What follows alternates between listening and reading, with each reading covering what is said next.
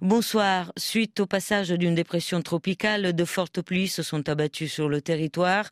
Sur l'île de Marais, par exemple, un habitant a vu l'eau monter jusqu'à ses genoux dans sa maison. Sa famille a tout perdu et c'est un record de pluie. Le dernier remonte à 2003.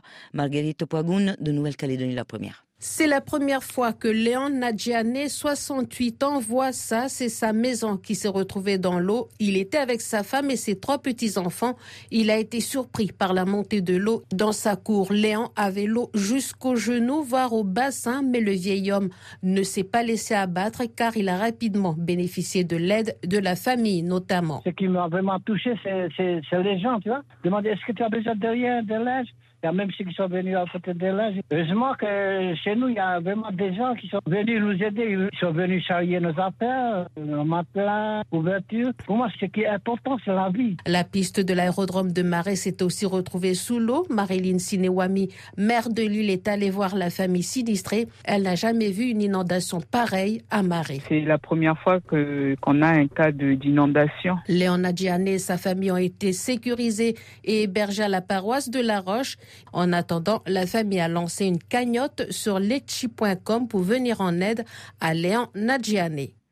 Et c'est devenu un fléau en Martinique, la précarité alimentaire qui touche les profils les plus divers.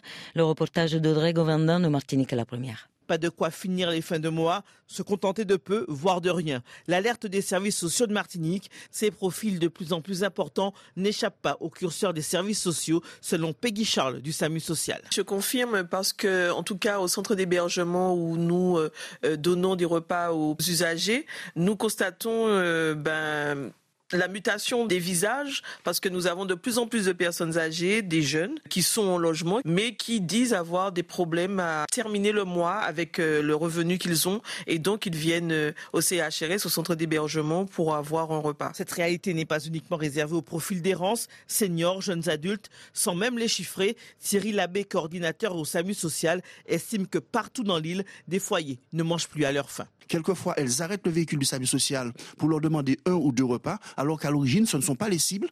Mais nous ne pouvons pas refuser un repas à une personne qui vous dit je n'ai rien à manger et dans sa tenue vestimentaire, vous voyez qu'elle n'a rien à manger. Elle ne déambule pas, elle n'est pas en situation d'errance, mais la précarité est telle que si on ne fait pas de la prévention, cette personne, dans, les mois, voire les jours qui viennent, elle sera comme les autres assis sur un bout de trottoir. Les CCAS, les services sociaux, la Croix-Rouge font face depuis quelque temps déjà à cette misère exponentielle quand elle touche les plus fragiles.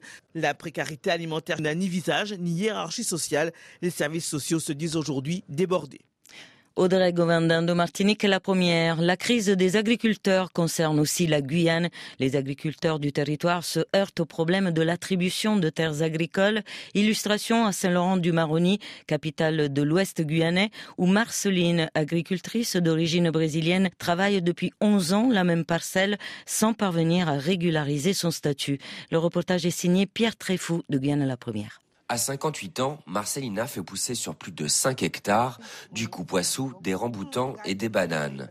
En 2018, elle fait une demande de titre d'exploitation agricole à la municipalité de Saint-Laurent-du-Maroni. J'ai pas de réponse de mon terrain. J'ai pas la mixa. Et la mixa pour l'agriculteur, c'est nécessaire parce que c'est la sécurité de l'agriculteur. Mais sans un mixa, la protection sociale des exploitants, elle ne peut écouler toute sa production ni profiter des aides financières. J'ai un peu de clients qui viennent acheter au terrain, à passer la parcelle, quand je ne peux pas aller en ville vendre mon produit. Pour donner les manger pour la population, tu fais des légumes, tu fais des fruits, tu vas vendre. Parce que si tout que tu vas acheter, c'est emporté, c'est plus cher. Marcelina garde tout de même l'espoir d'avoir un jour un titre pour son exploitation et pouvoir vendre ses produits sur le marché de la capitale de l'Ouest. Et avant de vous quitter, un mot du carnaval qui bat son plein aux Antilles et en Guyane. Un Martinique, un atelier de confection propose un carnaval avec des accessoires de récupération. Et ce sont les enfants âgés de 4 à 7 ans qui fabriquent des masques et autres accessoires faits maison, leur manière d'être éco-responsable. Je vous propose de les écouter au micro de Martinique à la première. Je nettoie les capsules pour faire une fourche diable. Maman, c'est bon. Moi, je faire un chapeau Aquaman. Un carton doré. Voici la planète Terre. Et c'est la fin de cette édition. Bonne soirée.